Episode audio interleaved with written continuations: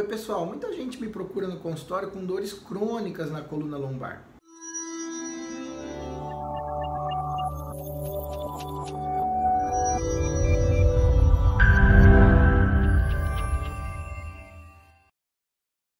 Geralmente essas pessoas são idosos ou têm mais idade e já desenvolveram essa dor há muito tempo. A gente faz alguns exames e descobre que aquela dor é oriunda de alterações degenerativas, artrose, desgaste nas articulações da coluna.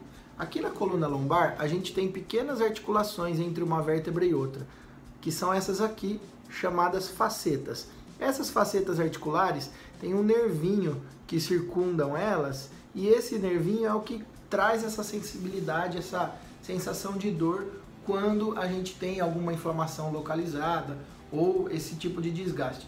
Existe um procedimento onde a gente coloca uma agulhinha aqui, faz uma infiltração próxima a esse nervo para que ele desinflame.